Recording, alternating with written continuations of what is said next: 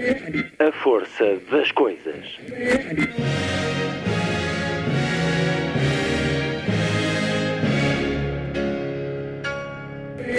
Welcome to the 109th last night of the proms.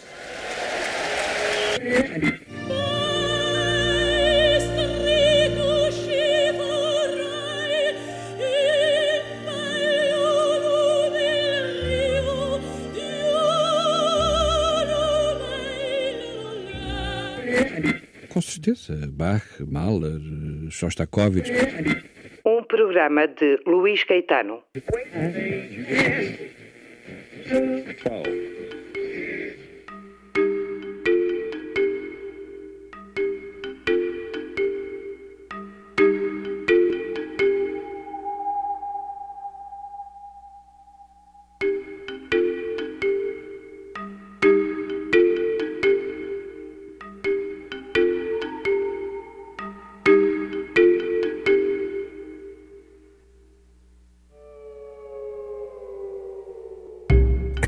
às livrarias uma nova edição da Eneida de Virgílio, com tradução, introdução e anotações de Carlos Ascenso André.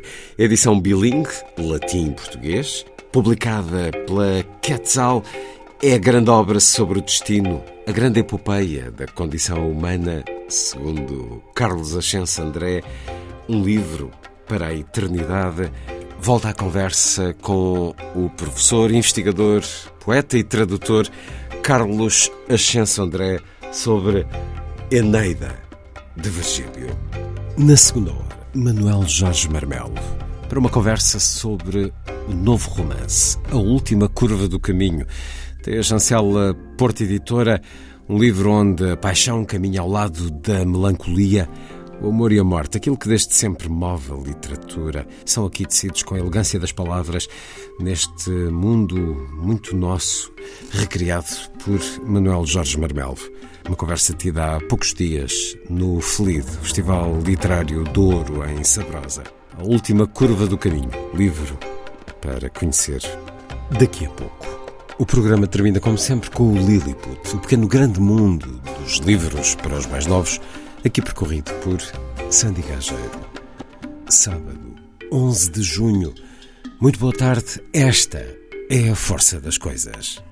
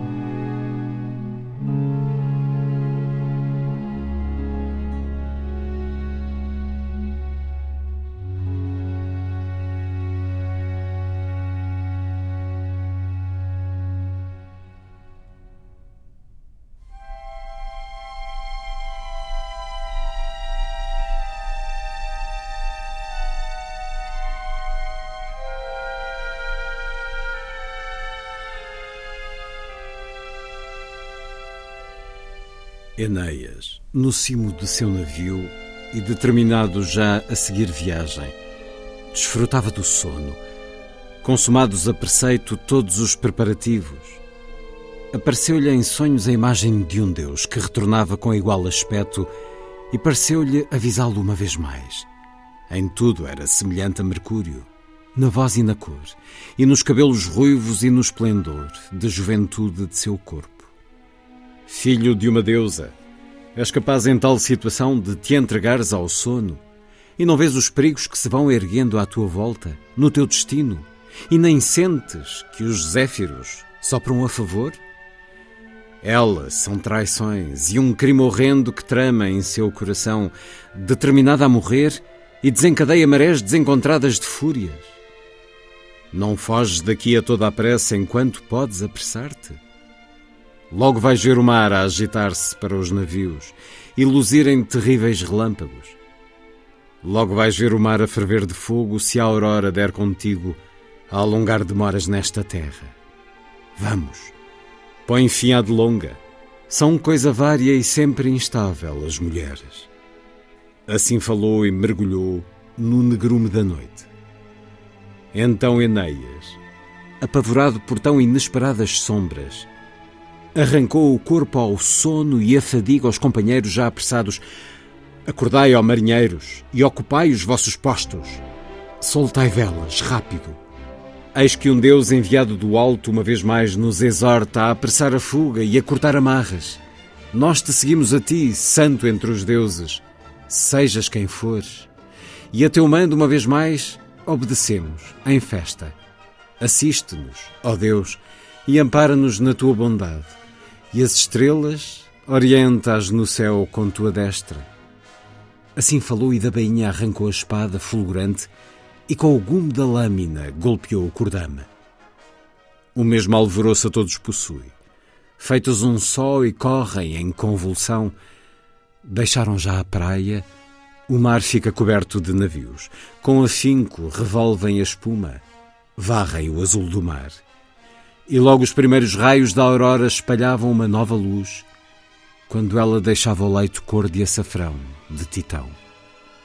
A rainha, tão depressa de suas varandas, viu clarear a luz e a frota seguir viagem de velas desfraldadas. E quando sentiu praia e porto vazios e sem remadores, três e quatro vezes bateu com a mão no peito encantador e exclamou, arrepelando os loiros cabelos: por Júpiter, vai mesmo partir este forasteiro, depois de ter troçado de meus reinos. E não vão outros empunhar armas e escorraçá-los da cidade inteira e fazer sair as galeras dos estaleiros? Vamos! Tragam depressa ao fogo! Preparem lanças! Força nos remos! Que digo eu? Ou quem sou eu? Que delírio me vai no coração? Desgraçada Dido! É agora que os atos ímpios te atingem.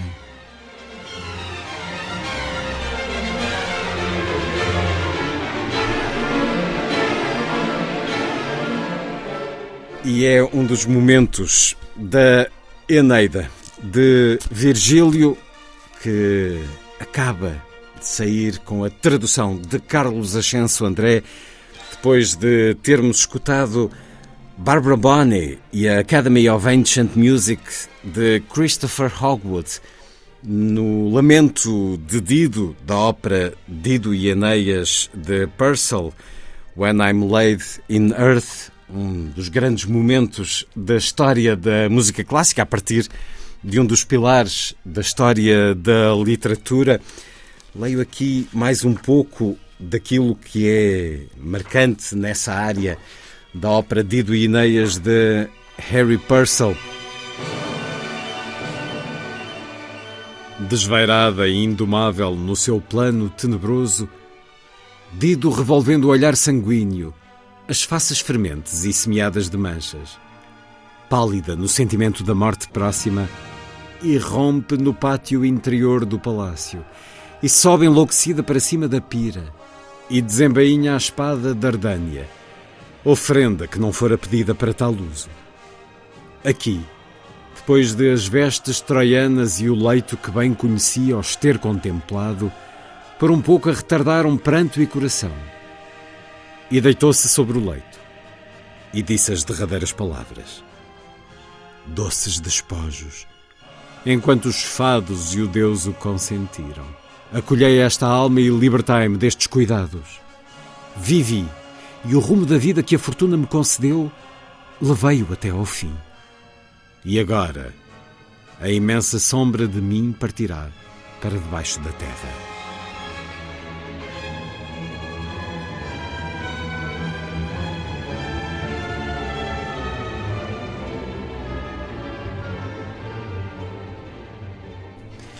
Mais outro certo desta Eneida de Virgílio Dido, que acolheu Enéas e os seus homens, a ele se entregou e por ele se apaixonou, vê-se abandonada pelo herói, aqui, neste momento do livro quarto, em que ele é relembrado por Mercúrio, amando de Júpiter, que havia um império a fundar.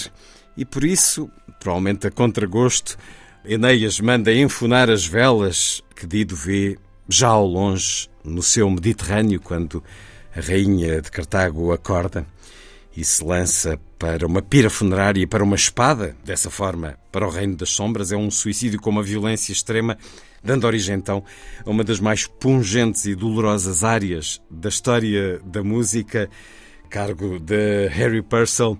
Estive a ler a Eneida de Virgílio, um dos marcos editoriais do ano, dos últimos anos, esta edição traduzida por Carlos Ascenso André. Bem-vindo uma vez mais à Antena 2, Carlos Ascenso André. Muito obrigado, é um prazer. Ouviu muitas vezes esta ópera ao longo do seu longo e imenso trabalho de tradução? Ouvi algumas vezes. Uh, aliás, há tanta música em torno é da Eneida de Virgílio é inspirar. que é muito difícil fazer cada passo sem ouvir. Eu lembro-me de ter, a certa altura, parado nas Troianas de Berlioz. Que escutamos em fundo da leitura. Uh, que, que é um outro momento alto da Eneida. Mas acabei por decidir concentrar-me fortemente no texto, porque o texto, o texto de Virgiliano arrasta-nos. Pode crer que deixa-nos deixa-nos perder tudo de vista para nos concentrarmos apenas no que está ali. A matéria do poema, a matéria da palavra. Este momento da Eneida é tremendo, violento. Passamos da paixão para uma morte horrível e uma tristeza imensa, uma traição também. É um sacrifício brutal. Tudo tem de acontecer, mesmo o mais terrível, para que se cumpra o destino de Eneias. A Eneida é a grande obra sobre o destino, Carlos Ascenso André. A Eneida é a grande obra sobre o destino. É isso mesmo. Uh, esse momento com que começou esta nossa conversa é um dos momentos altos da Eneida. Há mais. Há, há vários. Há muitos, mas esse é um dos momentos altos da Eneida. Até porque vem ao de cima duas personagens fantásticas que são duas criações virgilianas. Dido é uma personagem enorme, é uma personagem imensa. É, é, um, é uma criação de Virgílio, tem muito de Medeia, por exemplo, também hum. tem muito de Cleópatra e raras vezes se fala nisso. É uma rainha, tem poder, é uma mulher apaixonada pelo homem errado, uh, determinada e é com determinação que ela leva até ao fim o seu gesto é preciso termos em conta que o gesto de Dido é um, é um gesto que envolve muita premonição na história de Roma. Aliás, tudo o que se passa em Cartago é premonição da história de Roma. Lembremos-nos que, de entre as três ou quatro maldições que Dido profere nesse momento fatal, há uma outra, e mais uma vez o destino, que o romano do tempo de Virgílio sabe que aconteceu quando ela diz: Nasce dos meus ossos vingador que a ferro e fogo vais. Não me recordo agora das palavras, mas um vingador que nasce de entre os meus ossos e que vais passar a ferro e fogo os descendentes de Enéas, o romano do tempo de Virgílio sabe que esse vingador tinha nascido, chamava-se Aníbal, era o cartaginês, e foi a maior ameaça que o Império Romano alguma vez já conheceu. Ah, mas depois, por outro lado, há a segunda personagem, que é a personagem de Enéas, que é uma personagem contraditória, enormemente contraditória. Esse Enéas, de que o Luís Caetano leu a, a exortação dele aos companheiros no momento de partir de Cartago, É um Inês até não muito frequente na Eneida. O Ineias da Eneida é mais fraco, é mais humano, é mais uh, sensível. Aliás, mesmo neste episódio de Dido, ele é sensível. Ele chora por dentro porque não pode chorar por fora. Ele não parte de Cartago por vontade dele, de Luá Dido no Reino dos Mortos, quando de novo se encontrar com ela. Ele parte de Cartago porque lhe foi imposto e não é porque o não é porque ele tem que cumprir uma missão, é porque alguém lhe ordena que ele deva partir.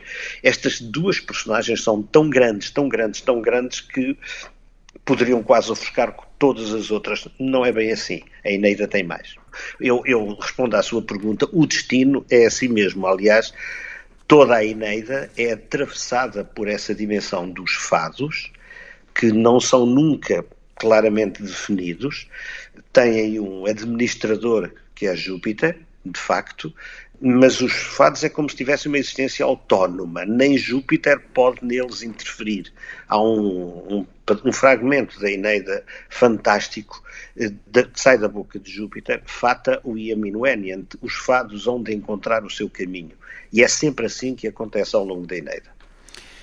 A conversa com Carlos Ascenso André. Nasceu em 1953 em Montreal, Leiria, professor da Faculdade de Letras de Coimbra, que dirigiu doutorado em Literatura Clássica, coordenou o ensino do português na China, traduziu alguma da melhor literatura latina, Ovídio, Tibulo, Virgílio, agora, eh, autor do livro Caminhos do Amor em Roma, sobre o qual também conversámos nesta antena, Sexo, Amor e Paixão na poesia latina do século I, antes de Cristo, e nesse livro muitos outros autores nos são revelados. Era também o seu destino, o seu fado, Carlos Ascenso André, esta tradução da Eneida? Era um desejo, e eu agora, agora posso dizê-lo, era um desejo muito antigo. Eh, eu ganhei uma paixão pela Eneida eh, sob a batuta já que começámos com música de Walter de Medeiros, que foi meu professor de literatura latina e depois a quem, esta, meu... a quem esta edição é dedicada. A quem, a quem, a edição é, a quem a edição é dedicada e depois foi meu, foi meu professor no mestrado, onde me ensinou exatamente a ler a Eneida com olhos diferentes. E um dia eh, nós, numa dessas aulas, perguntámos-lhe porque é que ele não traduzia a Eneida. Ele respondeu que não traduzia porque precisaria de 12 anos, um ano para cada livro, são 12, e depois de terminar estava tão longe o início que precisaria, precisaria de seis anos para fazer a revisão. E já não tinha anos de vida que chegassem, dizia ele. Eh, perante esta resposta, por muita vontade que eu tivesse de traduzir a Eneida, perdia. Sentiu-se esmagado. Sim.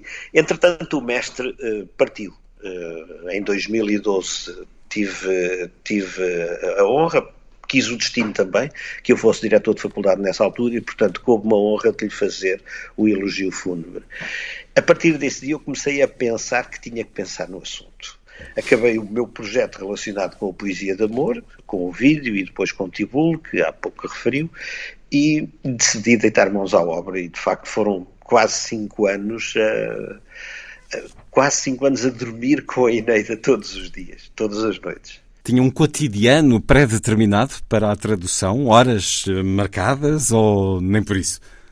Nem por isso, porque enquanto eu estive na China, uma parte, os, os, três ou quatro primeiros livros foram traduzidos enquanto eu estava na China. E, portanto, eu dependia muito de uma agenda que, que, eu, não podia, que eu não podia determinar, obviamente, dependia de trabalho.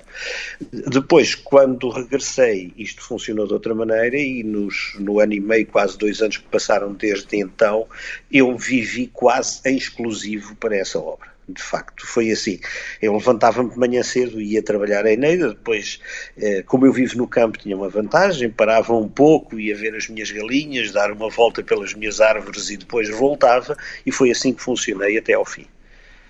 A Eneida joga com o legado de Homero, a história uh, relatada por Homero na Ilíada e na Odisseia, a guerra e a errância obras escritas muitos séculos antes, mas, ao que se sabe, Homero pode até nem ter existido. O poeta cego será nome que abriga outro ou outros, mas Virgílio tem uma biografia comprovada. Fala-nos deste homem, deste poeta nacional de Roma, contemporâneo de alguns que foram também, que se imortalizaram, eh, e já lá vão dois mil anos, o tempo já cunhou essa imortalidade. O seu estibulo, Ovídio, mas também Horácio, Propércio. Quem foi Virgílio? Virgílio era um poeta muito dado à filosofia, como nós dizemos em linguagem pouco rigorosa. Era um poeta filósofo. Ele estudou vários filósofos, estudou sobretudo em Nápoles, na escola do, do epicurista uh, Cirão, um, e, e, foi de facto na, no, no, culto da filosofia epicurista que ele colheu uh, esta feição que transparece claramente na Eneida, como transparece nas duas obras anteriores, as geórgicas e as bucólicas. Ele nasceu em Mantua, de um, uma família de proprietários, cedo veio para Roma, aparentemente, ao que tudo leva a crer, e se é possível deduzi-lo da obra, uh, aparentemente porque a família foi expoliada dos seus bens, porque os generais tinham que premiar os soldados quando as guerras terminavam e, portanto, foi expoliado os seus bens das, das terras que foram distribuídas pelos uh, soldados. Acolheu-se na corte de Augusto e é aí talvez a primeira grande contradição da vida dele. Um epicurista não pode conviver com o poder. Não convive. O epicurista quer-se aliado do poder. A não ser que não é... seja tão epicurista quanto isso a não ser que não seja tão epicurista quanto isso. Agora, ele acolheu-se ao poder eh, e as obras que foram nascendo eh, nesse circuito foram as bucólicas, eh, que é em si uma obra de alinhamento, porque a Arcádia, que é onde nasce o canto bucólico, não existe, é uma utopia. O amor celebrado na Arcádia também não existe, é ou por outra, existe dentro do canto, o amor não existe uh, fora do canto.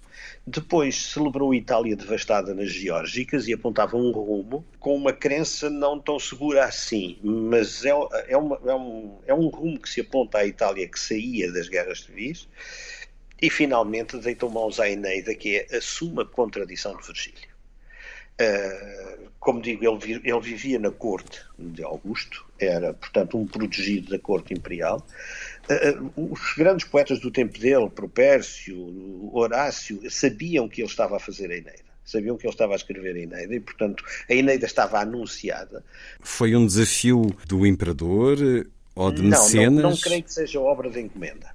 Não, não, não tanta encomenda, mas uma, uma sugestão quase para escrever a grande obra épica daquele tempo. Eu não tenho a certeza. Eu acredito que ele se deixou empolgar por aquela Itália. Hum. Repare que estamos no tempo em que terminam as guerras civis e terminam com uma vitória espantosa que ficou na história, a, a vitória na Batalha de Axios de Augusto sobre os exércitos eh, conjugados de Marco António e Cleópatra, uh, trouxe a paz romana, a Pax Romana, e ganhou acesso ao trono imperial. Ele é o, o primeiro imperador de Roma tudo na Roma deste tempo uh, celebrava a euforia. Portanto, é natural que ele se tenha deixado contaminar pelo ambiente eufórico e então projetou este poema, que é um poema que responde a, a, a duas questões. Uma é, de facto, fazer a epopeia de Roma.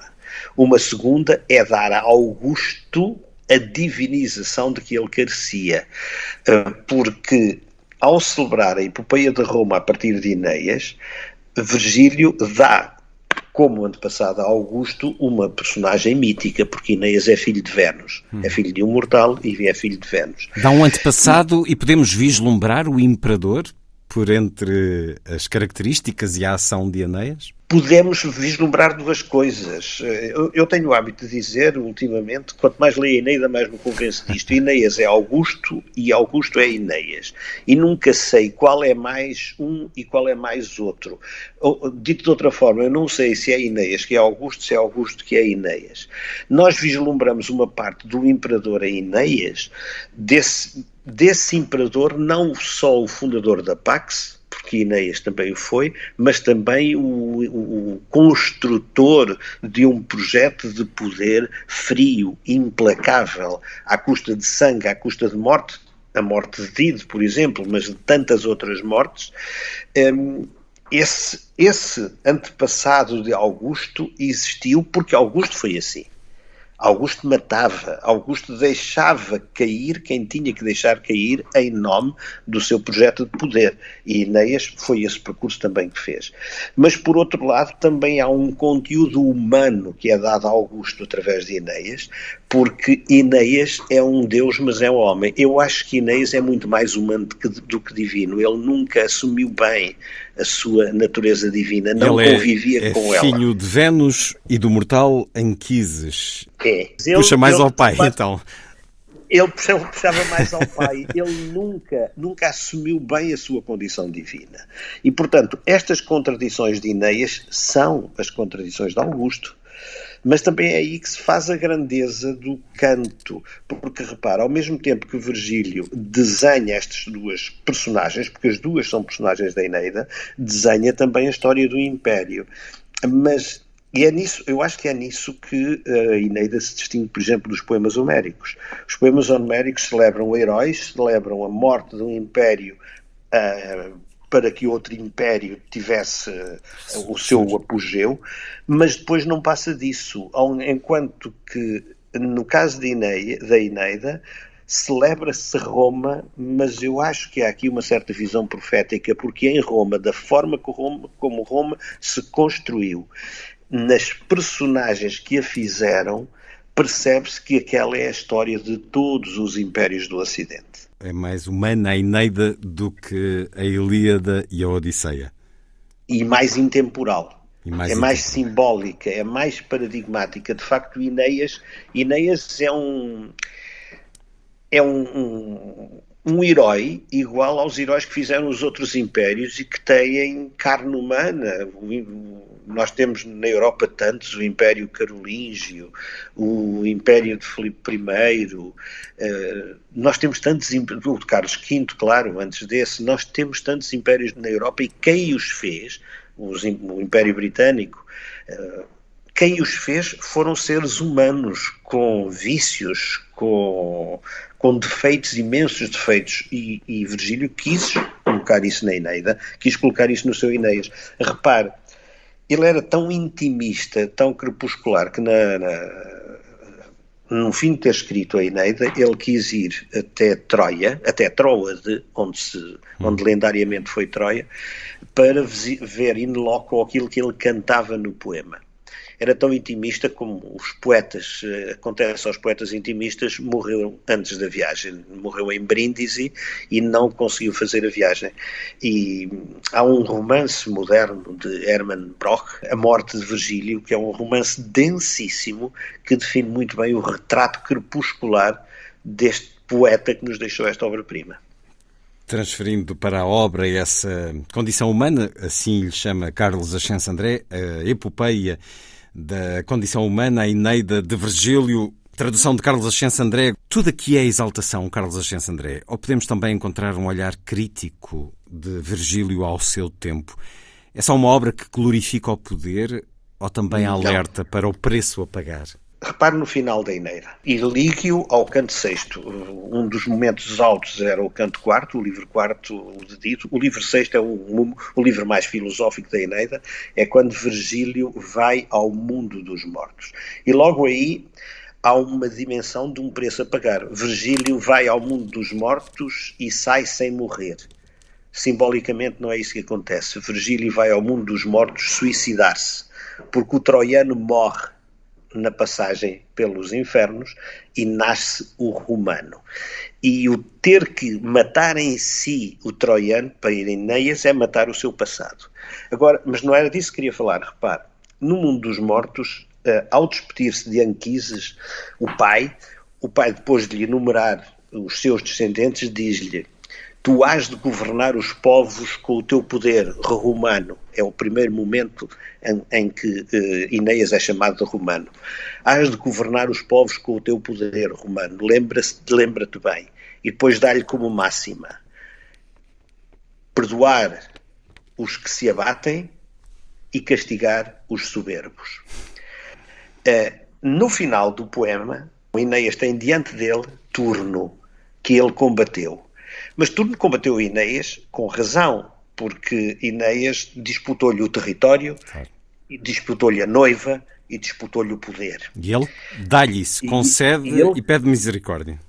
Exato. Ele cai, está prostrado, incapaz, indefeso e diz: ganhaste. Leva, Fica com toma. Lavínia e não leves mais longe o teu ódio.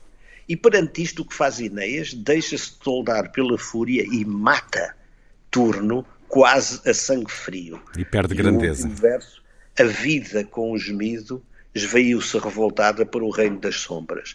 É um momento triste da Eneida, mas é o último momento. Agora note que é tudo isto que é preciso, é todo este preço que é preciso pagar. E mais um outro preço. Veja quantos cadáveres não ficaram no caminho de Ineias até ele chegar ao fim. Turno. Estão contados? É não, não os contei, escrevi sobre isso, não os contei, mas são muitos. Turno, Palante, Dido, Camila, personagens fantásticas que todas elas ficam pelo caminho para que Ineia chegue ao fim. O destino. Foi, foi preciso pagar um preço muito alto. Aliás, este é um verso da Eneida, tão alto era o preço da fundação da nova raça. É exatamente isso, porque a fundação da nova raça passa por liquidar todo um passado. Aliás, é, o preço de Ineias é o preço do passado. Ele paga todo o passado e paga caro, porque não vê nascer o futuro. Ele sabe que não chegará a ver Roma. Roma só aparecerá 300 anos depois da morte dele. Ele sabe disso, foi, foi, foi disso informado. Ele recebeu essa profecia. Uh, Virgílio começa a escrever a Eneida em 29 a.C., até à morte, dez anos depois, e entre os vários conflitos de que já aqui falámos, há também esse conflito interior na altura da morte. Virgílio sente que precisava ainda de três anos para completar e rever a Eneida e pede aos amigos para queimarem o manuscrito, tal como viria a acontecer com Kafka. Esse desejo não lhe é satisfeito o que nos deixa até perante uma questão ética de estarmos a ler o que o autor não queria que fosse lido, apesar de ser um pilar da literatura mundial. Há aqui algo para completar na Eneida? Eu acho que Virgílio, se é verdade isso, isso é lendário. Hum. Ou Virgílio estava insatisfeito com a leitura final que fez do poema, porque o poema é pessimista. O poema, apesar de em grande ser Roma, é um poema pessimista, e portanto ou Virgílio estava insatisfeito, ou mais simplesmente, Virgílio, que era um perfeccionista, e agora eu, eu colocado do lado do tradutor, tenho que reconhecer que era, não há nenhuma palavra por acaso no poema. Ele ainda queria rever melhor o seu texto para que fosse o texto perfeito. E não sendo o texto perfeito, segundo a lenda, não gostaria que ele fosse publicado. Felizmente que Augusto não consentiu, não deixou que isso acontecesse, ele já conhecia uma parte do texto e, portanto, chegou-nos aquela que, para mim, é a obra-prima da literatura ocidental. Mas há, há incompletude, sim. Aliás, há um ou outro verso que não estão completos. E, portanto, é, é provável que Virgílio quisesse acrescentar algo mais. Nunca o saberemos. De certa maneira, é o livro que o mata, porque é na sequência de uma viagem em que ele quer, nesse perfeccionismo, ir aos lugares eh, sobre os quais escreve Julgo que ele uh, está de regresso da Grécia, não é? Onde esteve com o imperador, é assim? Ele estava, vinha da Grécia, mas ia partir, estava em Brindisi para partir para a Tróade, para visitar o, a península que teria sido a, a, a península troiana da, da, lenda. E foi em Brindisi que ele morreu. E, portanto, morreu de facto por causa da obra, apetece utilizar uma metáfora que nunca li em lado nenhum. Uh, Virgílio é o último cadáver no caminho de Ineias. E assim, Carlos Ascenso André, algum conflito lhe surgiu na hora de dar por terminada esta tradução?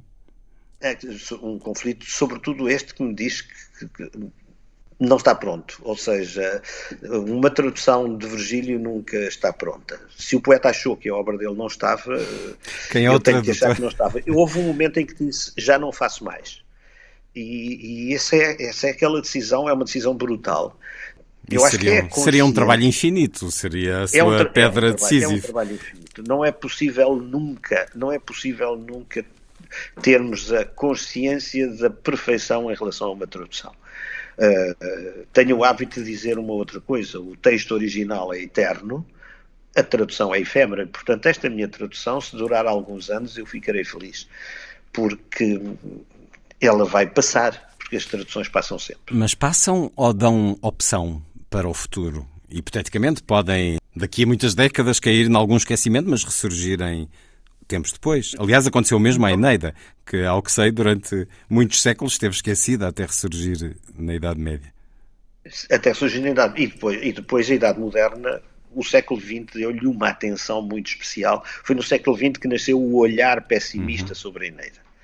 E esse olhar pessimista faz-nos ler uma Eneida a uma outra luz, uma luz completamente diferente. Aliás, dá uma figura, dá de Ineias uma figura diferente. Eu há, há, há, não há muito tempo li um, um, um, livro muito curioso de uma autora francesa, Jacqueline Callan, uma, uma jornalista, acho eu, uh, Les Reines Noires, as Rainhas Negras, e são três as Rainhas Negras, e uma delas é Dito e, uh, que é a parte maior do livro. E uh, o retrato de Ineias nessa narrativa de uh, Jacqueline Callen não é um retrato nada luminoso.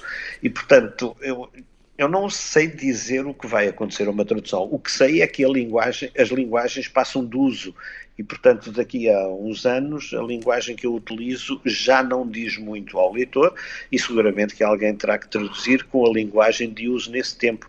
Essa efemeridade é uma marca natural das traduções. É quase um apelo o que escreve aqui na sua introdução a certa altura é um, é um lamento e um apelo e uma prova de humildade também. É impossível verter para português a imensa riqueza e beleza dos versos de Virgílio, um dos maiores poetas de sempre. Não o consente, é, é verdade. não o consente desde Eu... logo a enorme diferença entre as línguas, pese embora o facto da nossa se filiar no latim. Mas é inalcançável em português a concisão da língua latina, como é inalcançável, por isso mesmo, todo o poder de sugestão que as palavras latinas muitas vezes contêm. Somemos a isso as características prosódicas da poesia latina, a estrutura rítmica, a arquitetura do verso e da frase, e como se já não fosse pouco, a diferença da massa fónica e da potencialidade imagética, determinantes uma e outra em poesia. Ora, eu digo que isto é um grande convite para aprendermos latim, aqueles que, que não o sabem, a terrível limitação da literatura, mas enfim, isso é geral, sendo claro que quando falamos de algo tão importante e tão forte, um monumento como é a Eneida, a poesia em particular, mas uh, uh, isto soa também ao seu lamento, que o deteve muitas vezes ao longo da tradução, Carlos Ascenso André. Passou por vezes horas ou dias à volta de uma palavra, de um verso, uma, um desejo de que fosse a perfeição a sua escolha? Ai, sim, sim, sim. Aconteceu-me imensas vezes. Olha, ainda há pouco, num dos versos que leu, uh, eu acho que demorei uma ou duas horas até chegar àquela solução. São coisa, são coisa vária e sempre em mudança às mulheres. Aquela palavra coisa que não está no latim resulta da tradução de uma palavra, de um adjetivo em, eh, em, no neutro. Uh, eu demorei tempo até chegar à palavra coisa, porque tentei muitas soluções até que percebi que o que se pretendia dizer era exatamente isso. E está a ver, estou a falar de um simples pormenor, é um, uma coisinha de nada. Uh, traduzir, que, por exemplo, arma o irumco é as armas e o guerreiro, quando muita gente diz as armas e o varão, as armas e o homem. Eh, há aqui, há aqui opções que são, no fundo, são opções que não são feitas de ânimo leve. Em alguns casos demorei muito tempo, noutros casos demorei horas até encontrar sei lá, olha, o, episódio de Loaco Onde foi dos que me mais, mais me fascinou, mas demorou mais um bocado de tempo até encontrar as imagens, os sons, até até ter presente na minha tradução a estátua de Laocoonte que existe em Roma, onde nós sentimos o borbotar do sangue das crianças estranguladas pelas serpentes. De facto, aquilo que é um episódio macabro, nós temos que dar um macabro na tradução. Eu encontrei muitas vezes esses momentos, os momentos da guerra, os momentos da tristeza, a ida aos infernos, a morte de Dido. A morte de Dido tomou muito tempo por exemplo, quando Dito suicida, uh, há um momento de, que eu traduzo assim: a, a, fama fez disso festim. Eu não sei quanto tempo terei demorado até encontrar a palavra festim para fazer, para fazer essa tradução. Nunca seria igual se a repetisse. Agora nenhuma tradução é igual. Não, Cada não verso seria. Já nos falou de alguns, julgo que são 9.896 versos, cada um deles É. eh, motiva discussão, motivaria discussão entre tradutores, entre leitores e o tradutor. Quem leu hoje a Eneida, na sua opinião, Carlos Ascenso André? Eu esperava que a Eneida fosse lida agora por muita gente curiosa. As redes sociais têm essa vantagem, despertaram a atenção de muitos leitores improváveis, e eu esperava que a Eneida fosse lida por muitos leitores, por pessoas que gostam de narrativa, por pessoas que gostam da beleza.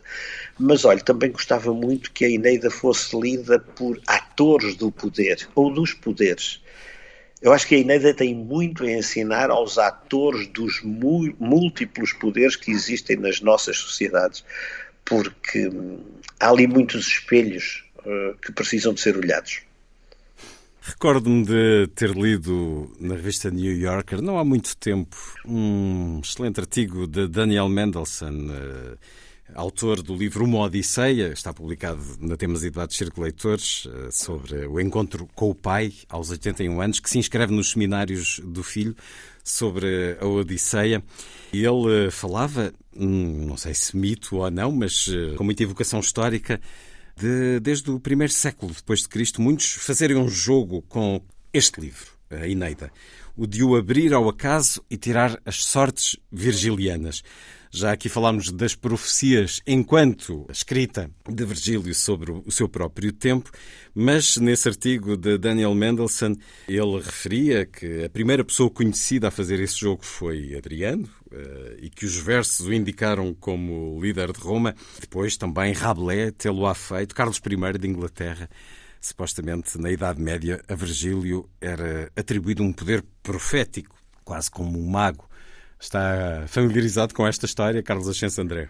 Estou familiarizado e por isso, repare, há coisas curiosas. Eu já tinha terminado o meu trabalho, já estamos a falar do mês de fevereiro deste ano. Já tinha terminado o meu trabalho, não, não tinha ainda enviado à editora, mas estava em vias de enviar. E fui fazer uma conferência à França e sempre que vou a Paris, vou a uma livraria que eu visito, inevitavelmente eu caio em La Compagnie, é a minha livraria em Paris. E de repente dou comigo num livrinho chamado Virgile Notre Vigie, Virgílio Nosso Vigia, Nosso Vigilante.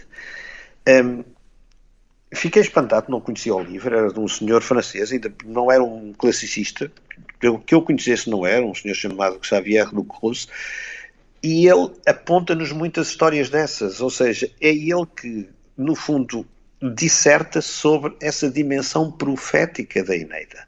Todos nós acabamos por ser vigiados por Virgílio, porque toda a nossa história, em toda a nossa história, tem, o tem mais ou menos na posição de quem nos espreita do alto de um penedo qualquer, onde nos vai olhando. E eu acho que essas, essas historiazinhas que passam de se abrir a Eneida num determinado momento e nos encontrarmos, pois isso pode perfeitamente acontecer. Cada personagem da Eneida é um, uma semente de reflexão e às vezes é um espanto. Olha, quase ninguém fala da irmã de Dido. Começou o seu, a sua, este esta nossa conversa com Dido. Quase ninguém fala de Ana. Ana, a irmã de Dido. Ana é uma personagem fantástica e é talvez a mais trágica de todas. Porque, mais trágica porquê? Porque Dido morre, mas Ana fica sozinha numa terra que não é a dela. Abandonada pela própria irmã rainha que levou com ela para ali e agora, e agora partiu porque se quis matar. E Ana é vítima daquilo tudo, por exemplo. É uma personagem densa, é uma personagem rica, de que quase ninguém fala. Experimentemos abrir a Eneida em qualquer momento e eu acredito que encontramos sempre algo que nos fascina. Aceita fazer esse jogo? Abrir ao calhas e dizer-nos em que verso toca o seu dedo? Aceito, eu tenho aqui a Eneida, Vamos tenho a isso. a Eneida comigo. Posso, Então- posso? Vamos a isso. Olha, cai no livro quinto, que ainda por cima não é um livro bonito, é o livro, é o livro dos, dos jogos. Mas ao longe, do alto cume de um monte, e surpreso por esta chegada e pelas naus dos companheiros, surge Acestes, eriçado de lanças e com a pele da ursa da Líbia. Ele que mãe troiana concebera e gerara do rio Criniso. Ele que não esquecera os antigos pais, felicita-os por estarem de volta e cheio de alegria, com o Fausto campesino os acolhe e alivia-lhes o cansaço com a amizade de seus bens. Acho que não, não estava. não tomando nada por uh, fado ou destino, eu fiquei desde logo com esse ao longe para um homem que veio do Oriente uh, depois de vários anos, mas mesmo o resto não está mal enquanto jogo literário que podemos fazer com os grandes livros, bem, com este em particular, até porque já há toda esta história, toda esta mitologia e todo este labirinto que a escrita de Virgílio na Eneida nos deixou a cada um de nós, que o queiramos percorrer e encontrar, reencontrarmos para este extraordinário trabalho, trabalho, enfim, não vou dizer de uma vida, mas que obviamente marca a sua vida. Carlos Ascenso André ajudou que o tradutor seja um poeta? Eu acho que sim. Eh, eu fui aprendendo com a vida, mas com os meus mestres, particularmente com Walter de Medeiros, de facto. Fui aprendendo a, a cultivar a palavra, a ser seletivo e a sentir, sobretudo, a palavra no cenário dela, que somos nós a palavra nasce dentro de nós. E, e, depois fui, fui escrevendo, a certa altura perdi a vergonha, publiquei um livro de poemas, depois voltei a perder a vergonha e publiquei o segundo, e recentemente publiquei um terceiro. O facto de, de cultivar a palavra assim eh, ajudou-me a traduzir, sou-lhe franco. Até porque eu, a partir de certa altura, decidi que não gostava de traduzir prosa, gostava especialmente de traduzir poesia, e é isso que faço. Eu tenho dois dos seus livros, uh, e não o digo com nenhum tipo de simpatia, gostei muito de os ler. O Prisma de Newton, publicado, creio que em 2015, na Gradiva, e um livro que nos dá a sua poesia e a sua fotografia. E, bom, ambas são grande viagem. O Sol, logo em nascendo, vê primeiro com a chancela Livros do Oriente. Eu não sei se tem estes livros perto de si, não combinámos uh, antes uh, o que lhe vou pedir, mas gostava que me desse deste livro, que é Viagem, O Sol, logo em Nascendo Vê Primeiro, o poema da página 55.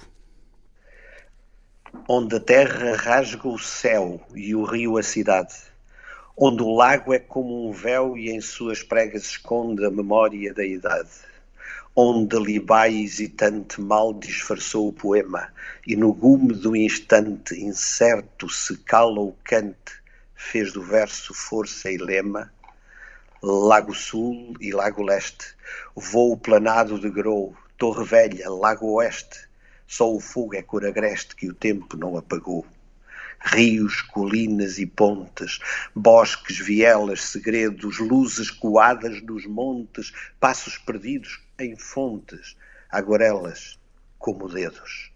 Em Wuhan, em fim de tarde, no Yangtze de sol a prumo, cada verso é som que arde, mão incerta de seu rumo. Poema Wuhan que está no livro Sol, logo em Nascendo Vê Primeiro, poemas e fotografias de Carlos Ascenso André, aqui assinado Carlos André, a chancela Livros do Oriente. É esse livro que nos proporciona a todos uma grande viagem pelo Oriente, lendo e vendo a China, mas também o Japão, Camboja, Vietnã, uh, o Líbano.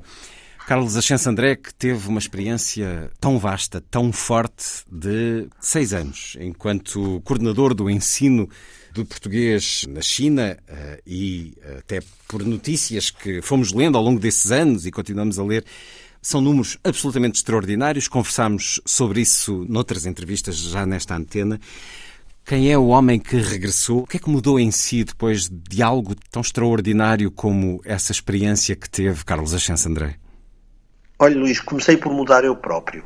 Eu acho que a pessoa que regressou do Oriente não é a pessoa que partiu. Quem partiu em 2013, saí de diretor da Faculdade de Letras de Coimbra e regressou em 2018, quase seis anos depois, hum, já não era a mesma pessoa. E lembrava-me sempre de uma coisa que o Eduardo Lourenço uma vez me tinha dito. Uh, o Eduardo Lourenço dizia-me o Carlos tem que sair de Portugal durante algum tempo, um largo tempo, para olhar Portugal de fora para dentro. Aconteceu-me isso. Quando ele me dizia, eu nunca imaginei que isso me viesse a suceder um dia. Sucedeu e sucedeu durante uma temporada larga. Mas acho que não foi apenas isso que mudou em mim. Eu acho que mudei eu próprio no contacto com outra cultura, no contacto com um mundo que tem outra dimensão, com uma, uma natureza pujante de beleza. Tudo isso me levou a transformar-me. O contacto com os chineses. Nós falamos muito da China sem sabermos o que é a China é um facto. Nós não temos a noção do culto do imaterial como eles têm, por exemplo. Nós não. Nós precisamos de sentir a China para poder ler Confúcio ou para poder perceber o mistério que envolve conceitos que para nós são estranhos. Eu, eu acho que nunca consegui definir o que é o Dao, por exemplo, e ainda hoje não sou capaz e imagino que aprendi muito mais sobre o Dao num livro de um escultor chinês, que é aliás um escritor famoso, Wu Weishan, que é atualmente um dos, dos maiores escritores, dos escultores vivos da China. Eu acho que estou a falar demais porque não sou capaz de dizer o que mudou, porque tudo isto mudou. Tudo isto mudou. Eu, porque é tudo muito vasto confesso, também. Não é vasto. sinto a mesma pessoa. É vasto o território. Presumo que não haja só uma China também, que haja várias Chinas. Há muitas. Uh, vários aspectos e o seu trabalho uh, tê-lo-á conduzido a, a, diferentes formas de sociedade na China, em grandes cidades, em pequenas aldeias, mas em tudo isso, esse grande apelo e esse grande projeto da aprendizagem do português para o mundo se tornar uh, mais perto, mais da China, a afirmação de um poder também, de um império, e, e temos estado a falar de um outro império uh, celebrado por Virgílio. Pedi-lhe para ler este poema sobre Wuhan, a cidade ou a província que se tornou. É uma cidade, é uma cidade, é a cidade onde a pandemia nasceu. Claro, que se tornou familiar para todos nós. Não é nada do que dizem dela, é uma cidade moderna, uma cidade com uma rede de transportes fantástica uma cidade linda. Mas nós tivemos, essa, tivemos essa impressão visual até porque no início, quando ainda, achava, ainda olhávamos com distância, com sobranceria, ah, vejam só como eles construíram um hospital de campanha em 15 dias, parece que como se nada daquilo tivesse a ver connosco, foi generalizado, não só ao poder, aos poderes políticos eh, por todo o mundo ocidental, mas também aos, aos cidadãos. Olhávamos à distância, mas percebemos que havia ali uma cidade com grande capacidade tecnológica, moderna, foi de facto essa a região onde tudo começou. Acabávamos por nos eh, fixar naquele pormenor dos mercados de animais vivos, animais exóticos ou domésticos para alimentação ou outro consumo. Isto tem a ver com um choque de civilização que existe na própria China, esse lado moderno com estas tradições? Tem, tem. A China é contraditória, como nós também somos. Nós também cultivamos a modernidade e eu tenho que dizer às pessoas que andem por aí uh, pelo país e verão quantos mercados é que não vendem animais vivos em Portugal. Nunca pensamos nisso. Não são os mesmos. Mas não é, não é este nível, apesar de tudo. Mais, uh, falamos mais do caso das aves, uh, que também pois, já nos trouxeram. Aves, nos coelhos, Sim. Sim. mas enfim. De facto, a China é contraditória. Tem, tem uma exuberância, tem modernidade, tem luxo, mas depois tem todas estas coisas muito tradicionais, os bairros de ruas estreitas onde nós entramos, um, há problemas nas, que os chineses têm consciência deles, os problemas de higiene na China, uh, na China interior, mas em cada cidade moderna há bairros onde nós temos problemas de higiene. Os chineses não têm os mesmos hábitos de higiene que nós temos no Ocidente. E se alguns têm que ser atribuíveis à diferença cultural e pronto, vivemos com isso. Há outros em que a diferença cultural não deveria justificar uh, práticas como estas que nós encontramos agora e, portanto, essas são das contradições uh, chinesas, mas que não apagam o fascínio que nós temos. Imagine, imagine o fascínio que eu sinto por falar nesses sítios assim. Então, o fascínio que eu sinto numa cidade como Lanzhou. Lanzhou é uma cidade que fica muito no norte da China, já a caminhar para a Mongólia, e é banhada pelo Rio Amarelo. O Rio Amarelo fazia parte da, da minha, do meu imaginário desde miúdo, quando estudei, eh, quando estudei geografia, um, tal como o Rio Yangtze.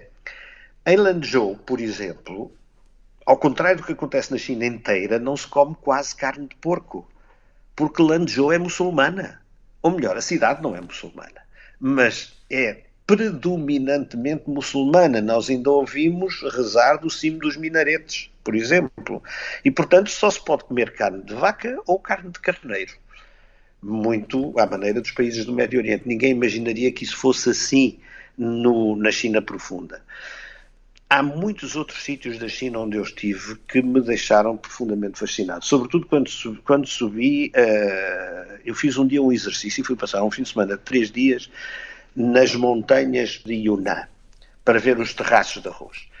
Aquilo fica a 4.500 metros de altitude. É um paraíso na Terra completamente diferente do resto. Mas, claro, eu vivi em hotéis que não são hotéis, não são bem pensões das nossas, remetem-me para um Portugal de há 50 ou 70 ou 80 anos atrás.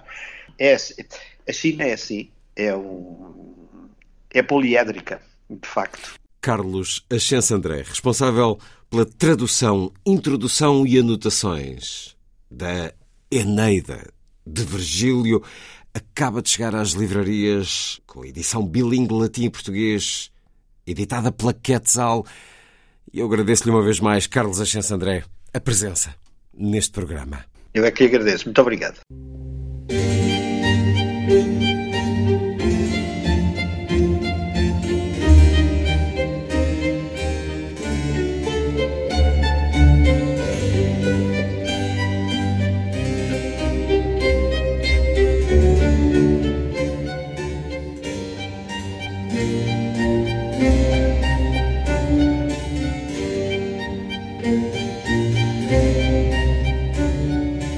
A força das coisas.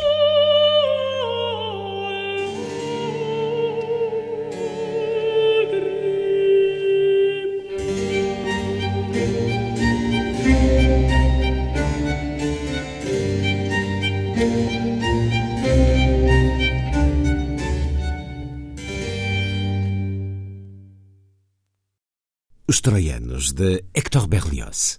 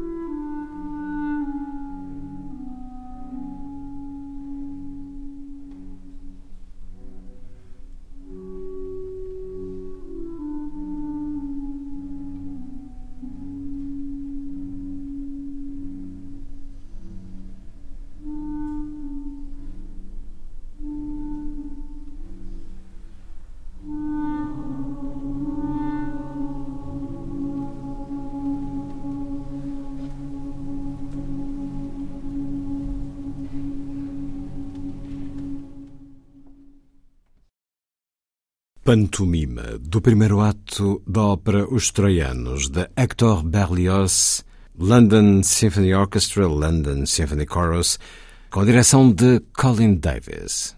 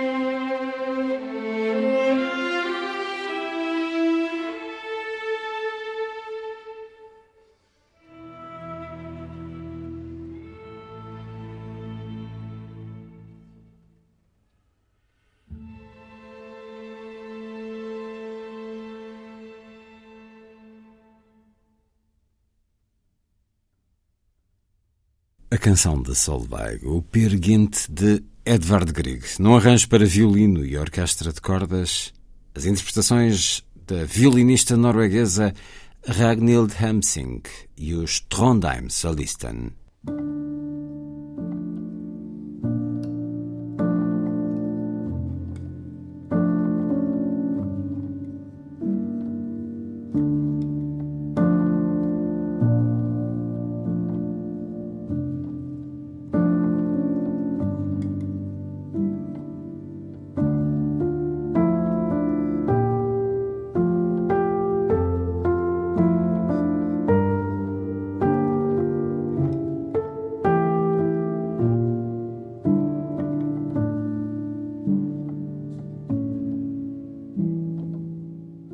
Quando reabro um livro, qualquer que tenha lido há dois, cinco ou vinte anos, constato com frequência que não me lembro de quase nada.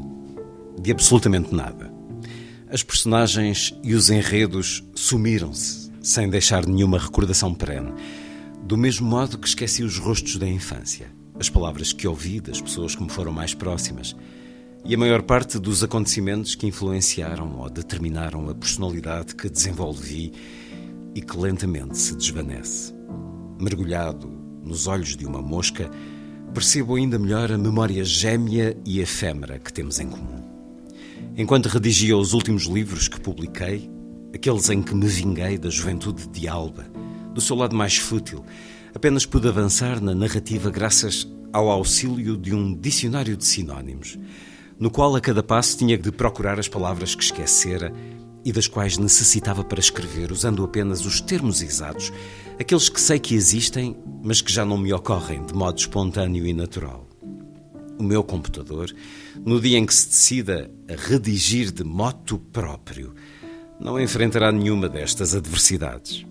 É possível alimentá-lo com milhões de livros e dicionários sem que se canse e sem que lhe falhe a vista, memorizando todas as vírgulas e as palavras mais insignificantes ou indecentes, mas também as mais belas e melodiosas, como tropel e anatomia, como alumbramento, como epifania, como jacarandá ou magnólia, como melancolia. Minucioso, lembrar-se-á de tudo o que nele executei e daquilo que foi capaz de aprender sozinho e ligar-se-á de forma automática a todas as enciclopédias do mundo, mesmo as escritas nas línguas mais exóticas, para recolher nelas alguma informação muito particular que ainda não possua. Se me sobrasse tempo e ânimo, talvez pudesse submeter-me ainda a um desses implantes que permitiriam que a inteligência artificial do meu computador ficasse a conhecer muito melhor do que eu as minhas conexões neuronais, os meus pensamentos e os meus sonhos, substituindo-me muito vantajosamente, sei os inconvenientes do cansaço e do erro involuntário da falta de ânimo e de inspiração. Alba acreditava, e talvez ainda acredite, na inspiração dos escritores, que entendia como uma espécie de transe criativo e demiúrgico. Inspiro-te? Perguntava-me às vezes. Escreves para mim, por mim? Dizia-lhe que sim, que era a minha musa, e talvez seja verdade que escrevi a vida sentimental dos pássaros por sua causa, para que soubesse até que ponto estava encantado pela inteligência e pelo corpo que tinha, que ainda tem. Pelo seu modo de abrir as pernas para acolher o meu rosto e de sussurrar: Eu vou, eu vou, estou a ir. Mas também para lhe dizer que me desagradavam as horas que passava no centro comercial, o comodismo, a prodigalidade e a ostentação de uma abastança que não tínhamos, as relações que mantinha escrevendo mensagens no telemóvel a porção da sua vida de que eu não fazia parte e o receio ou a repulsa que ela sentia pelos imigrantes negros e pelos brasileiros. É também verdade que, de certo modo, havia inventado Alba antes de tê-la conhecido. Tinha-a descrito na mulher que liberta o fotógrafo de Cafarnaum da sua insensata obsessão pela marioneta de uma princesa de Praga e também na Milusa de Cidade ao Contrário, em cujos olhos infinitamente negros era possível contar todas as estrelas do cosmos, desde que se conseguisse chegar perto do enigma da sua face. Dizia-lhe às vezes, e Alba sorria sem a sua gargalhada fragorosa e feliz. Sorria de uma forma suave, que me fazia acreditar na possibilidade do seu amor. E é um certo do mais recente romance de Manuel Jorge Marmelo, a Última Curva do Caminho, livro com a chancela Porta Editora. Bem-vindo uma vez mais à Antena 2, Manuel Jorge Marmelo. Conversamos em Sabrosa, no espaço Miguel Torga, aqui rodeado dele por todos os lados e com a casa recém-inaugurada também aqui mesmo ao lado. Um livro que apresentou brevemente nesta quarta edição do FLI, do Festival Literário Douro. Nos diz o autor que este livro foi escrito entre fevereiro de 2011 e um mês, junho, creio eu, de 2021. É um longo período temporal. Foram vários os livros publicados. Falámos há dois anos de Tropel, uma imersão no mal de que a humanidade é capaz. 11 anos de caminho para este livro. Porquê este tempo todo, Manuel Jorge Manuel? O livro, na verdade, começa com, com uma pequena história, com uma, quase com uma anedota familiar que, que, a minha, que a minha avó materna costumava contar, segundo a qual o, o, o, bisavô dela tinha sido um homem muito rico, mas tinha perdido tudo por causa das mulheres e por isso lhe chamavam o Cricas. E portanto é esta, é esta pequena anedota familiar que me faz depois inventar uma genealogia para o, para o Cricas, que aqui aparece com um nome que não, não, é, não, não corresponde a nenhum nome da, da, da nossa família, portanto eu tive que inventar uma genealogia. Que ele surge desde gaiato, desde uhum. adolescente. Sim como um Casanova, um Dom Juan, uhum, eh, incluindo sim. com saídas precipitadas de, por janelas quando os maridos chegam ou quando os pais chegam. Mas é, é esse seu tetravô, então, sim. que está na origem deste romance mas o que é que leva que sejam 11 anos para Bom, a, o livro a, nascer? Uhum. A, a, tal parte que corresponde à genealogia do, do, do Cricas, à genealogia da família deste, deste personagem que, que, que, entretanto tomou conta do livro, o, o, professor Nicolau Coelho, estava escrita há algum tempo. Aliás, essa parte do livro chegou a ser finalista do, do Prémio Leia aqui há 4 ou 5 anos. Não tendo ganho o prémio eh, e, e, e achando de algum modo que não tinha encontrado ainda o, o, o, tom certo para, para contar esta história, fui deixando sempre este livro na, na gaveta, ao qual regressava episodicamente. E, e, e, na verdade foi há coisa de dois anos, num, num período de, de, grande de inatividade, que estando em casa fechado com o computador, o computador pousado no, no, nos meus no meu colo, uh, me surgiu esta, esta ideia do, do, de um personagem que, que, que de algum modo tentava refletir sobre, sobre a vida e, e, e, e passar em, em revista as, as, as, suas memórias e as memórias da, da família. Um... É um personagem que é uh, aquela que está no certo que li, um professor universitário de filosofia, sim, um escritor sim. relativamente consagrado, com alguns livros que o aproximam depois desta jovem com quem se casa, quase 40 anos mais nova. E estamos nos 80 anos da vida deste homem, no crepúsculo verdadeiramente da sua vida. Quer dizer que entre essa figura sua ancestral, uhum. esse sedutor, e este professor que acompanhamos nos mais melancólicos momentos da vida, há quase que um, uma sobreposição de um livro sobre outro durante esses 11 anos. Sim. Havia um caminho feito pela personagem sua familiar e depois essa tela é repintada com outro caminho, outro personagem? Uh, sim, o, o, o, professor Nicolau Coelho é um, é um personagem que, que, surge, que surge muito recentemente na, na história da produção de, deste livro. Ele que é descendente desse, na história. Na história, na história sim, é descendente, descendente do, do, desse do... Casa Nova, Exatamente. de há muitas gerações. Um livro, de facto, muito atravessado pela memória, pela vida, pelo envelhecimento, uma genealogia de diferentes gerações, porque vamos acompanhando com maior ou menor detalhe eh, as gerações que vêm desse tetravô. É o seu livro mais melancólico e crepuscular, Manuel Jorge Marmel? Sim, creio que pode dizer isso, que é o meu livro mais melancólico, embora haja outros que, que tenham esta toada melancólica, mas eh, neste caso até pela idade do personagem, hum. um, essa, esse tom melancólico acabou por se, por se impor, e para além, mais do que esse tom melancólico, um, um certo tom e ritmo de contar a história, e essa posso dizer que, que, foi, que foi a parte mais trabalhosa do livro.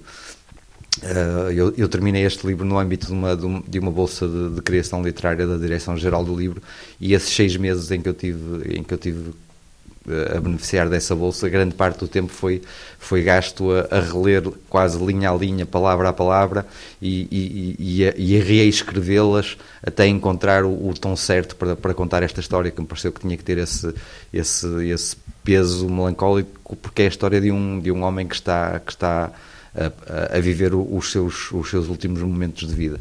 E uh, emergir nesse sentimento de crepúsculo, sentir o que é os últimos momentos de vida, o que é a velhice, Foi um desafio particularmente trabalhoso. É, um, é, é, um, desafio mais do que trabalhoso interessante, mas não é, não é um exercício muito diferente do que aquele que fiz quando me coloquei na pele de um caçador de imigrantes ou, ou quando me coloquei na pele de um, de um prisioneiro. Ou seja, a, a, atividade do escritor passa sempre por, por transitoriamente durante o, o, período em que o livro está escrito, temos que assumir de algum modo outra personalidade, ou pelo menos uh, colocar-nos dentro da cabeça do, do personagem que, que, inventamos. Não há propriamente histórias felizes neste livro. Os amores felizes não têm história? Não, claro que têm, uh, e, e, e, acho que apesar de tudo se percebe, embora o, a, a, memória do, do, professor Nicolau Coelho se centre nas suas duas esposas oficiais, percebe-se que entre, entre uma e outra uh, aconteceram uh, episódios menos, menos traumáticos, e mesmo a relação do, do, do professor Nicolau Coelho com, com Alba é, é jubiloso até ao momento da separação. Até ao momento, como se o amor existisse, mas estivesse sempre condenado. Isso, isso acontece muito uh, ao longo do livro, em, em diferentes personagens, mas hum. principalmente nesta personagem que acompanhamos nos derradeiros momentos da vida. É caso possível amar, mas é, é, algo transitório.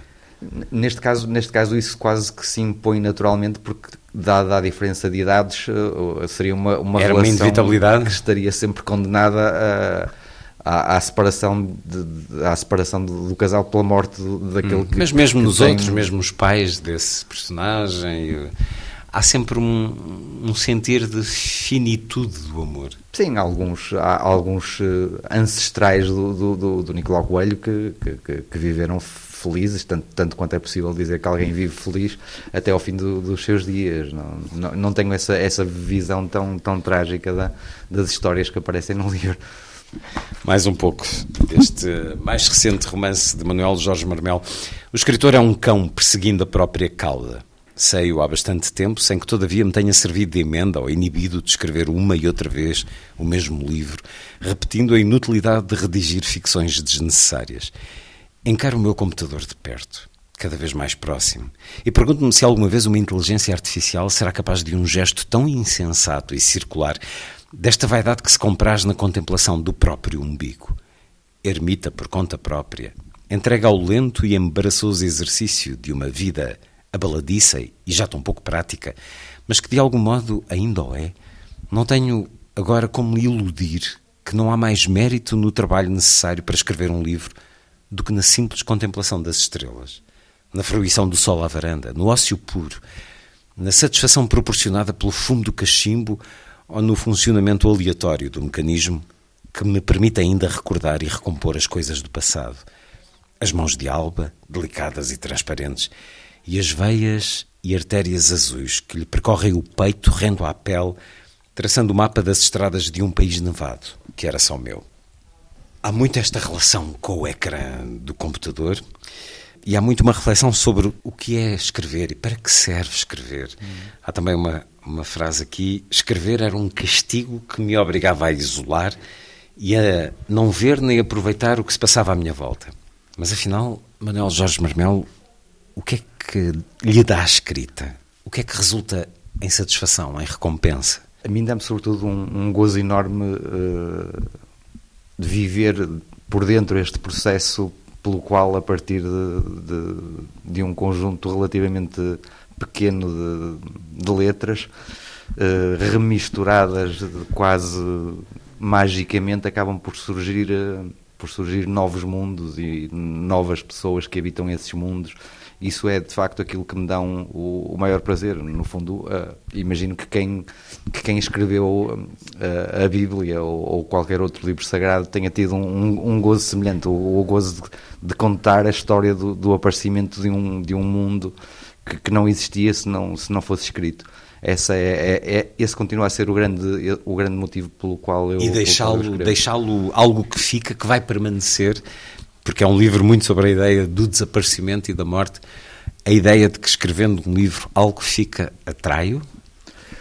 Uh, não, na verdade não. Eu não tenho, eu tenho bastante a noção de que, de que se escreve todos os anos no mundo vários milhões de livros e, e a, a, possibilidade de um livro meu uh, sobreviver a, ao momento da, da, da, sua edição e dos meses seguintes em que, em que os livros estão nas livrarias creio que, que, que, a possibilidade disso acontecer é bastante remota.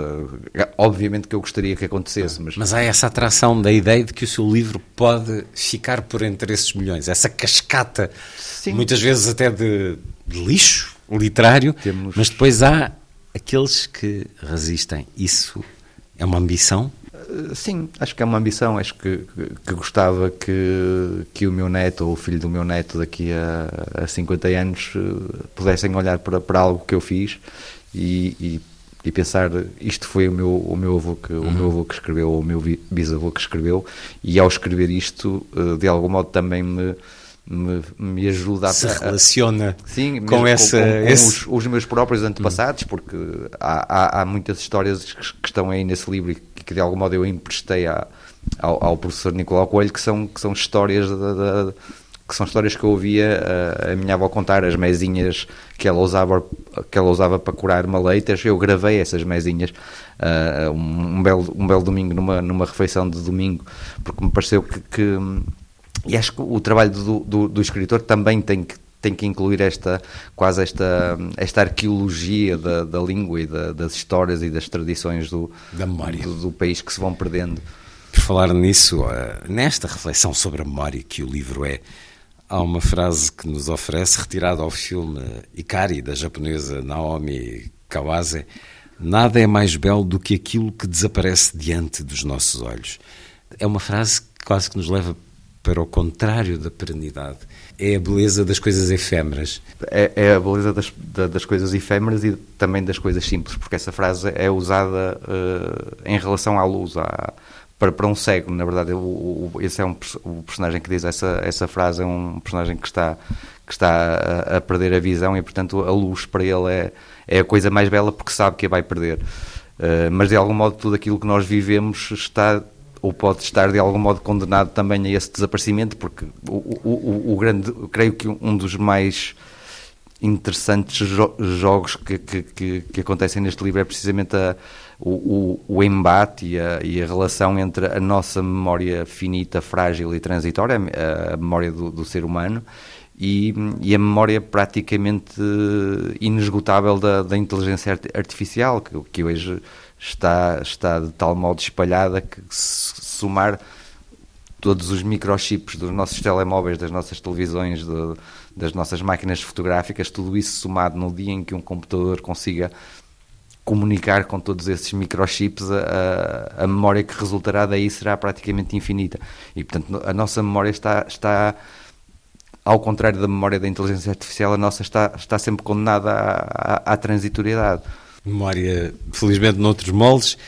Há muito essa questão da tecnologia enquanto, eu diria também, decadência da literatura. Interroga-se aqui, em certos momentos, se irá um dia a inteligência artificial escrever romances, romances imperfeitos, para leitores indiferentes. O personagem contempla muitas vezes o ecrã do seu computador portátil. De alguma maneira já há, há muito que nas fórmulas de escrita uh, que, que, vamos vendo até em certos tops de livrarias, há livros que quase podiam ser escritos por algoritmos, uh, alguns campeões de venda. O livro é, é também marcado por essa revolução social, cultural e emocional que em poucos anos fez das nossas vidas uma vidas ligadas a, a chips, a ecrãs. Este é um professor que atravessa, obviamente, tempos muito distintos, caramba, até nós. Qualquer pessoa na casa dos 50, 60 anos conheceu tempos muito distintos. Sim, claro, não, não existiam telemóveis, não existia nada dessas coisas. E... O, o, laptop é aqui uma presença omnipresente e omnívora. E a reflexão do personagem principal não passa pela questão distrativa, mas sim pela questão criativa, como se fosse também a morte da humanidade. Essa capacidade de perder aquilo que nos distingue, a emoção de criar. Uhum. O Manuel Jorge referia-se agora a uma realidade quase, quase já presente de um computador que consiga assimilar tudo o que está registado, mas no dia em que a humanidade deixar de ter por exclusividade essa capacidade emocional. Teremos uma vida, uma vida bastante desumanizada, ou seja, o, as máquinas eh, e, e, a inteligência artificial, por, por maioria de razão, apareceram nas nossas vidas por motivos, eh, sobretudo utilitários, porque fazem mais barato, mais depressa, sem, sem cansaço e portanto sem direitos laborais. Sem direitos laborais e, e por todas essas coisas o, o, que são a, a, motivos relativamente uh, positivos uh, o, uh, os computadores o digital foi invadindo a nossa vida. Mas cada vez que uma atividade que é intrinsecamente humana deixa de ser feita por um ser humano e passa a ser feita por uma máquina a nossa vida fica, fica um pouco menos humana, ou seja, estamos, creio eu, num processo progressivo de, de desumanização. Vai-nos dando aqui alguns exemplos. Inteligência Artificial escreve episódio de Star Trek, The Next Generation. Investigadores dos Estados Unidos inventaram um sensor que pode ser implantado no cérebro e permite pensar em letras e vê-las aparecer escritas num ecrã de computador. E seguem-se outros exemplos. Dá-nos conta de uma aplicação, a réplica, uhum. que é uma aplicação russa que existe e que comunica com aqueles que a instalam. Comunica por mensagem e comunica por voz, mas comunica numa relação de diálogo. Uh, Fale-nos dela, como... que não é assim tão conhecida quanto isso. Sim, eu li sobre essa aplicação numa reportagem do, do, do El País, do jornal espanhol, mais do que mais do que a, do que a aplicação em si que, que, no fundo é no fundo serve para criar eh, de algum modo um, um amigo artificial ou, ou, um, ou uma ou, a, a, também existe essa opção uma, uma relação amorosa artificial. Um flerte com mais do que a, do que a existência da aplicação preocupa-me o estado a que, a, a, em que as pessoas poderão estar para, para ter de recorrer a esse, a esse, a esse género de, de tecnologia. E, no entanto, há 15 anos, ou 20 até, os pais compravam aos filhos o Tamagotchi, que era um animal de estimação, uma coisinha minúscula, que era preciso alimentar e fazer um certo número, uh, substituindo algo de, do que há de mais belo na existência, que é a lealdade e o afeto de um animal de estimação por um uma caixa de fósforos eletrónica com uns, uns risquinhos. Manuel Jorge Marmelo, A Última Curva do Caminho, com a chancela Porto Editor, o mais recente romance do Prémio Casinda Pova, Correntes de Escritas de 2012. Há pouco eu falava do filme da japonesa Naomi Kawase, mas este livro é, é atravessado muito pela memória de filmes, cenas, atores, particularmente atrizes, Há aqui uma homenagem, uma celebração do cinema? também, também, também, também há, claro que sim. O, o, desde, o, desde o início do livro que se percebe que o, que o, que o professor Nicolau Coelho tem, tem esse gosto particular pelo cinema e pela, pelas atrizes e, pela, e por uma atriz em concreto que ele considerava, que ele achava parecida com, com a sua mãe, a Audrey Hepburn, que, que a mãe, a mãe durante o período em que viveram em África também usava o cabelo curto, então ele tem sempre aquela, aquela, aquela associação da, da, da mãe à Audrey Hepburn. São muitos os momentos em que se celebra a sétima arte dentro da arte da escrita. Tal como a personagem deste livro, este professor que se afasta da cidade, que vai para uma casa, que é, um, enfim, dentro de, de um universo do interior do país, não definido, nem sequer o país está propriamente assumido, mas que se vai enfim, é a nossa realidade, com a realidade do, de, das conversas na, na taberna da aldeia, com as más línguas no Pelourinho. É um livro que passa também pela experiência, um livro cuja escrita de Manuel Jorge Marmelo passou também pela experiência do afastamento de um lugar uh, isolado, fechado a, ao ruído de, dos média, dos apelos dos ecrãs Passou por aí também esta escrita? Sim, também passou por aí, embora não, não por, por, por períodos tão longos como aquele, como aquele que o professor Nicolau Coelho uh, vai, vai passar na aldeia, uh, na vila, na verdade. Uh, mas sim, eu, como se percebe no final do livro, este livro foi escrito também na, na, na vila, que é a, a, vila dos meus, dos meus avós paternos, Castelo de Vide, e esses períodos que eu passei em Castelo de Vide permitiram-me escrever provavelmente com mais com mais uh, ênfase algumas passagens do livro, porque algumas há frases aí que, foram, que eu ouvi de facto dizer no, no, no Café da Vila e, e, a, e, a, experiência de estar a escrever numa casa com frio, com a, com a gola da samarra no pescoço para, para não ter tanto frio, só a consigo escrever porque, porque estava de facto a escrever naquela, naquela, naquela circunstância, ouvindo o, o, o latido dos cães lá fora.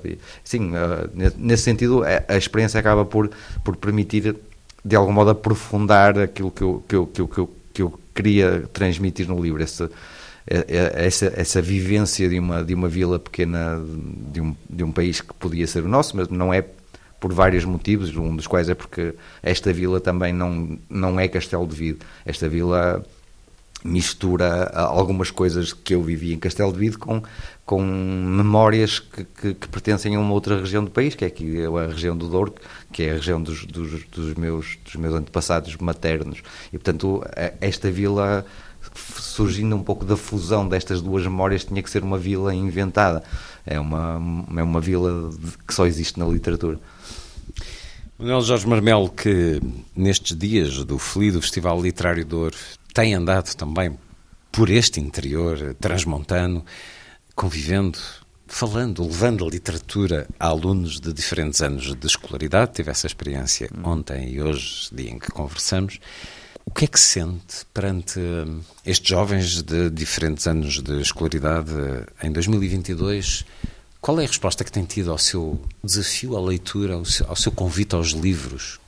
Que é o que tem feito. Os miúdos de hoje não são muito diferentes dos que eram no, meu tempo, apesar de, de, de, tudo aquilo que se vai dizendo e, e, e dos, dos, desvios que de algum modo as tecnologias lhes impõem atualmente eu acho que se, se há 30 anos fosse uma escola, iria encontrar exatamente o mesmo número de, de pessoas interessadas naquilo que eu estou a dizer que, que encontro hoje. Ou seja, há sempre uma, uma pequena minoria daqueles alunos que, que, declaradamente gosta de livros, diz que gosta de ler, se interessa por, por aquilo que nós estamos ali a dizer. E o desafio passa muito por tentar cativar aqueles que não, que não têm esta relação com a leitura. Uh, o que é que lhes diz para isso? Por exemplo, ontem na, na, escola, na escola que estivemos ontem aqui em, em Vila Real, eu e o Renato Filipe Cardoso, uh, falamos de, de, temas que, lhes, que achamos que lhes interessavam, uh, uh, questões relacionadas com, com, com, a nossa liberdade individual, a questão de, das a questão da, da, eutanásia que aparece neste livro e que, e que motivou uma aluna a perguntar-me o que é que eu achava do aborto e quando eu acabei de dar a minha opinião ela disse é por isso que eu sou ateia, que é uma coisa eh, que, que, se calhar não se espera ouvir de, um, de, um, de uma miúda de 16 anos num, numa vila do, do interior de Portugal ainda hoje, porque a, a, presença da, da, religião católica continua a ser muito, muito forte no nosso país e por maioria de razão né, nestes, nestes centros mais, mais afastados. E portanto uh, apelando a, a temas de atualidade conseguimos de algum modo explicar-lhes que, que, ler livros também lhes, lhes abre perspectivas para, para a interpretação e para a reflexão sobre esses, sobre esses assuntos. Esperançoso, portanto, depois deste, destes contactos? Pelo menos não, não, pelo menos não, não, sou, não, não, sou tão pessimista como, como de vez em quando se, se, se, vê, se vê por aí outras pessoas a, a, a dizer relativamente a esta, estas gerações mais novas. Acho que não são muito diferentes daquela que era a nossa geração e daquelas que eram as gerações anteriores. Que elas nos garantam que alguma realidade tecnológica mais deprimente seja então ainda distante que continuem a ser leitores e que criem também. A Última Curva do Caminho, o mais recente romance de Manuel Jorge Marmelo, chancela Porto Editora, uma conversa na quarta edição do FLI, do Festival Literário Douro, em Sabrosa. Conversamos no Espaço Miguel Torga, muito bem rodeados. Manuel Jorge Marmelo, muito obrigado por este muito regresso à Antena 2. Mais uma vez, é sempre um prazer.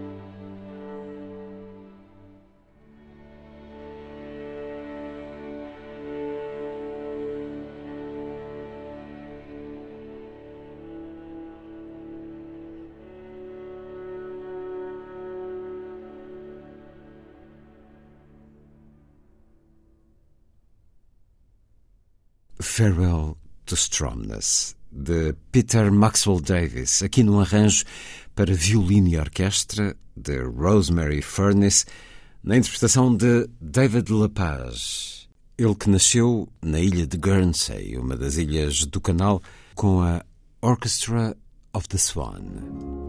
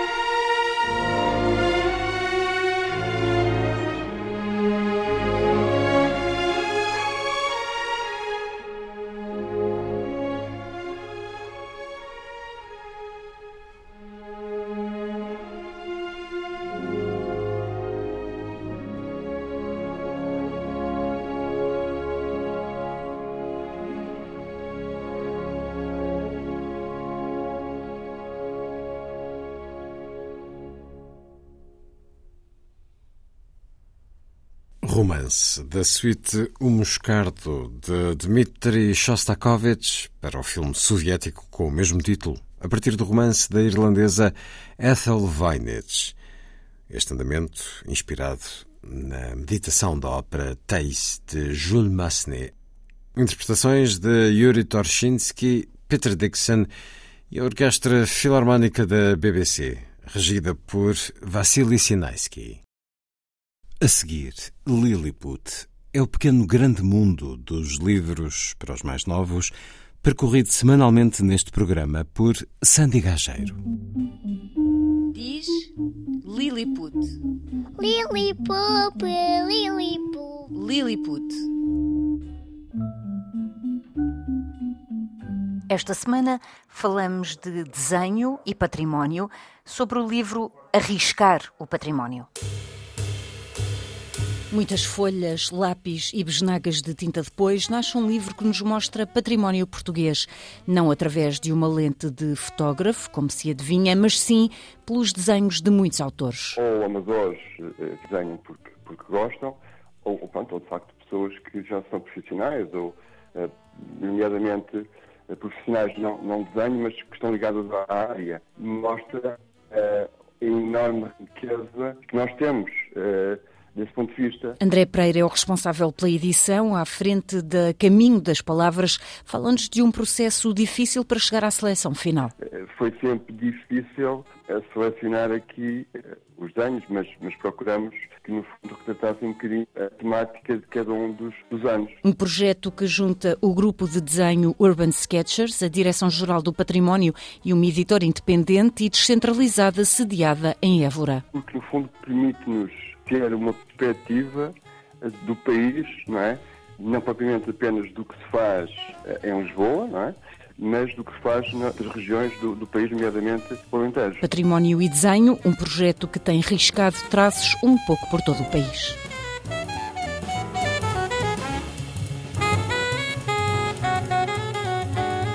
Foi a força das coisas. Assim. Obrigado por estar com a rádio. Bom dia. Bom fim de semana.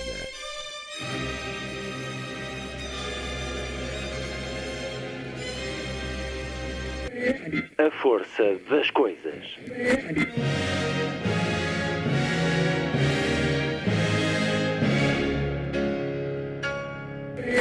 Welcome to the 109th last night of the proms.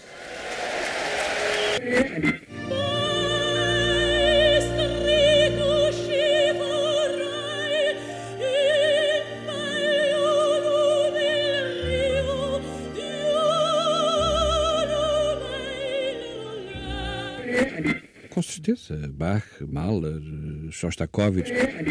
Um programa de Luís Caetano.